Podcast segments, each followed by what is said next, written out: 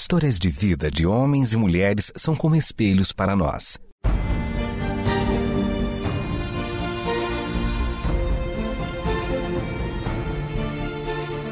Convidamos você para entrar nas páginas do livro que conta a história do Deus que entrou em nossas histórias.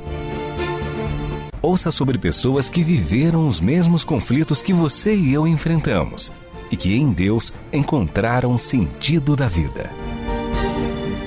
A partir de agora, você está diante do Espelho na Janela. A narrativa a seguir é baseada em personagens e histórias bíblicas, mas com complementos ficcionais. Há muito tempo atrás, duas cidades foram construídas. A primeira se chamava Enoque e a segunda, Babel. Elas são de um tempo do qual não há muitos registros, pouco se sabe sobre essas cidades, sobre as pessoas que viveram nelas. Não há registros de quando exatamente elas foram fundadas, tampouco sobre quanto tempo elas duraram. Não são os homens que contam a história dessas cidades, mas Enoque e Babel que contam a história dos homens. Enoque foi a primeira cidade construída pelos homens. Foi Caim quem a fundou e deu a ela o nome de seu filho. Enoque é o início da jornada humana distante do jardim do Éden, onde tudo começou. É em Enoque que o homem começa a construir a sua vida distante da sua origem. Como eu disse, são as duas cidades que contam a história dos homens, mais do que os homens contam a história das cidades. E o motivo é que ambas foram arquitetadas pelo que há dentro do coração humano. Caim, o fundador da primeira cidade, foi o assassino de seu irmão Abel. Esse foi o primeiro assassinato entre os homens. Como sentença pelo seu crime, ele foi condenado a viver como um fugitivo, errante pelo mundo. Por isso, sua vida foi uma jornada para longe do eterno. Sua vida se desenrolou sob a constante ameaça de que ele encontraria alguém que fizesse com ele o que ele havia feito ao seu irmão. De alguma forma desconhecida, Caim já esperava que a violência o acompanharia e se alastraria pela terra. Ele estava certo de que em algum momento ele sofreria a vingança pelo sangue do seu irmão. Em sua jornada, para cada vez mais longe do jardim e do eterno, Caim carregava em sua bagagem o medo de ser assassinado, mas também carregava uma marca do eterno era essa marca que protegia Caim de ser assassinado pelas pessoas com quem encontrasse no caminho. E na marca estava uma promessa que dizia que quem matasse Caim sofreria sete vezes a vingança. A marca era uma forma de o Eterno acompanhar Caim, de protegê-lo, mesmo sendo ele culpado pelo seu crime. Por meio da marca, o Eterno tentava dizer que a violência deveria parar ou as consequências levariam a humanidade à sua autodestruição.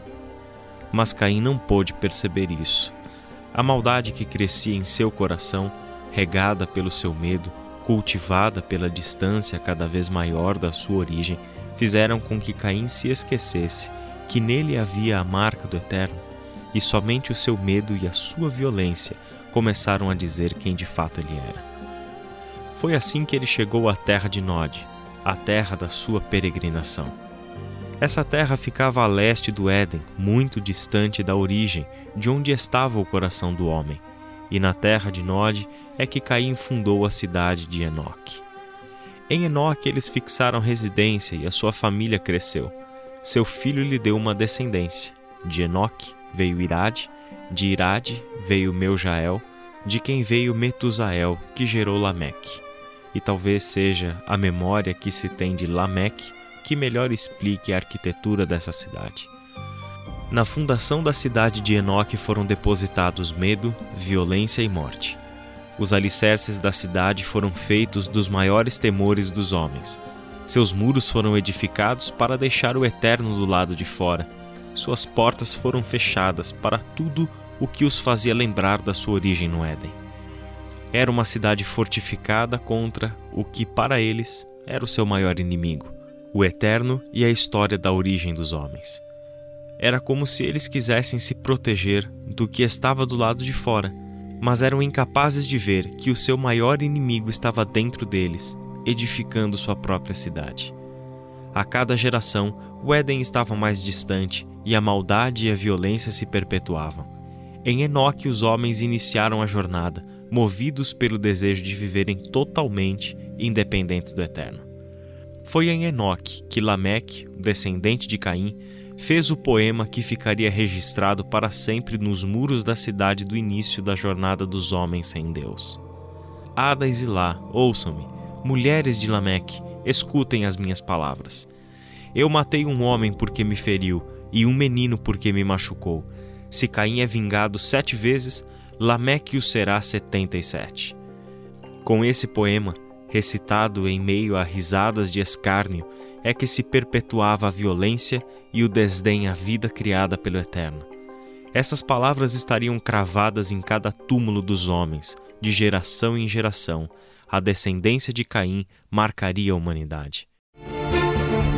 Espelho na janela. Você está dentro das páginas do livro que conta a nossa história com Deus.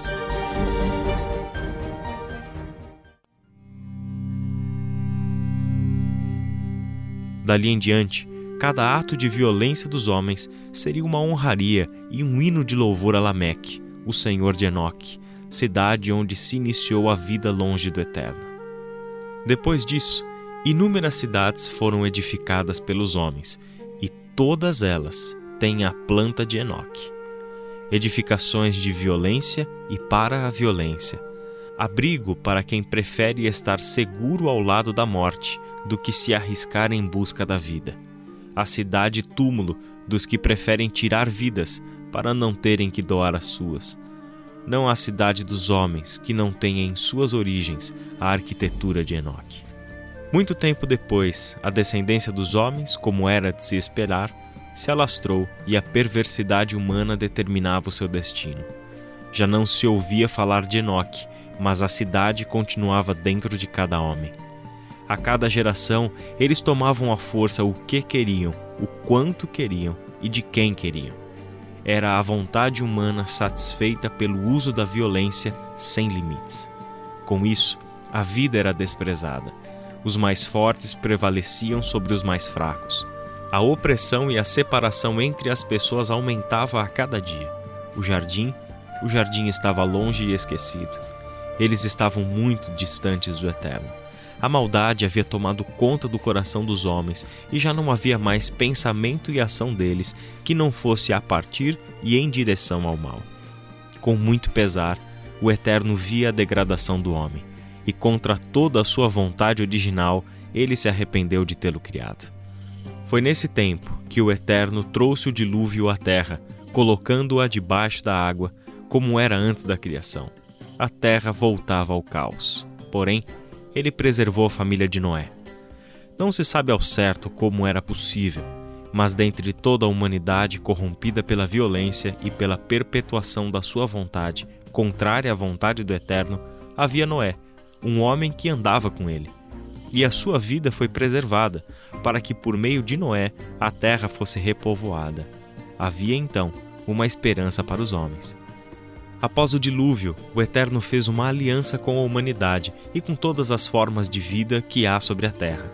Era uma aliança para a preservação da vida, a vida como o Eterno a planejou. Naquele tempo, os homens arquitetaram uma cidade, com uma grande torre em formato de uma escada em espiral. Logo começaram a construção. A intenção era que essa torre alcançasse os céus e assim o nome dos seus arquitetos e construtores, ou seja, o nome dos homens se tornaria famoso e eles estariam unidos para sempre. Nunca se soube em torno do que eles queriam estar unidos, mas quanto à torre que chegaria ao céu, talvez fosse a tentativa de se tornarem como eterno. É possível que o desejo deles viesse de uma memória, de um tempo em que o homem foi um só com a terra, com o eterno e com o seu irmão. A memória de uma unidade que não levaria Caim a matar Abel, porque matar o irmão seria o mesmo que cometer o suicídio. Era uma memória distante, de uma época em que a violência era impensável, que a maldade não existia, que não havia manchas de sangue inocente pela terra e a terra não clamava por vingança. Que hinos de louvor jamais seriam entoados a Lameque, o homem violento, senhor de Enoque. uma vaga lembrança de um mundo em que a marca do Eterno não era necessária, pois o próprio Eterno estava junto dos seus filhos. Talvez essa fosse a intenção oculta aos seus próprios arquitetos. Talvez. Mas a forma como decidiram construir a cidade apenas os faria alcançar a glória para si mesmos, e por um breve tempo talvez estivessem unidos em torno de sua própria arrogância e violência. Era como se eles não soubessem o que de fato queriam, mas com o coração corrompido só conseguiam agir em benefício próprio.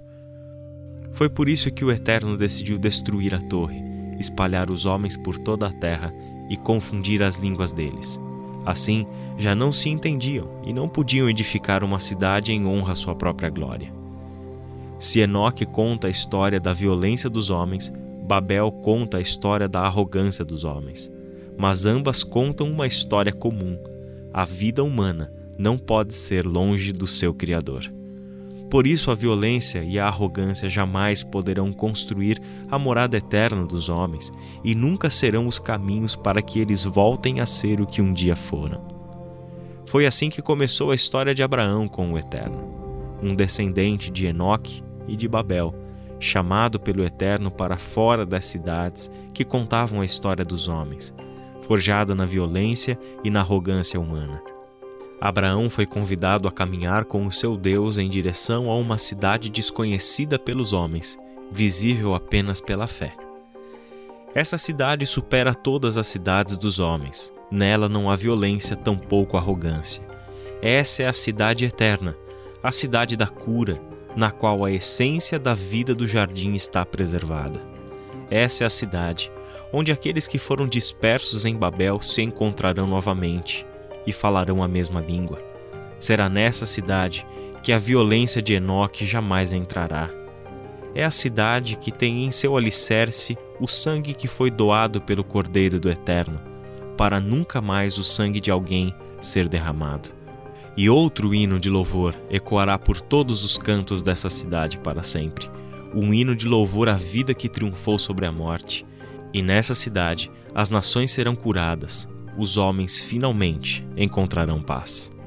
Essa é a cidade da peregrinação que se iniciou com Abraão, e dessa jornada todos podem se tornar herdeiros. Ela se inicia para cada pessoa quando essa decide fechar os olhos para as cidades de Enoque e Babel e abrirem os olhos do coração para contemplarem pela fé a cidade da luz, a cidade cujo arquiteto e construtor é o próprio Eterno. E por que não trazer para as cidades dos homens a vida da cidade da luz? Pois é essa a esperança, e somente essa, que pode guiar os homens a viverem hoje em suas cidades a realidade da cidade da luz.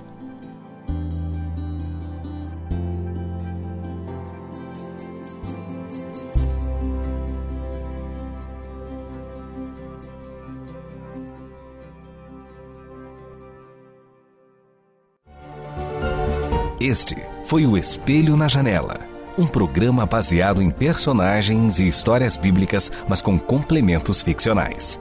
Escrito e produzido por Renata Borjato e Israel Mazacorati.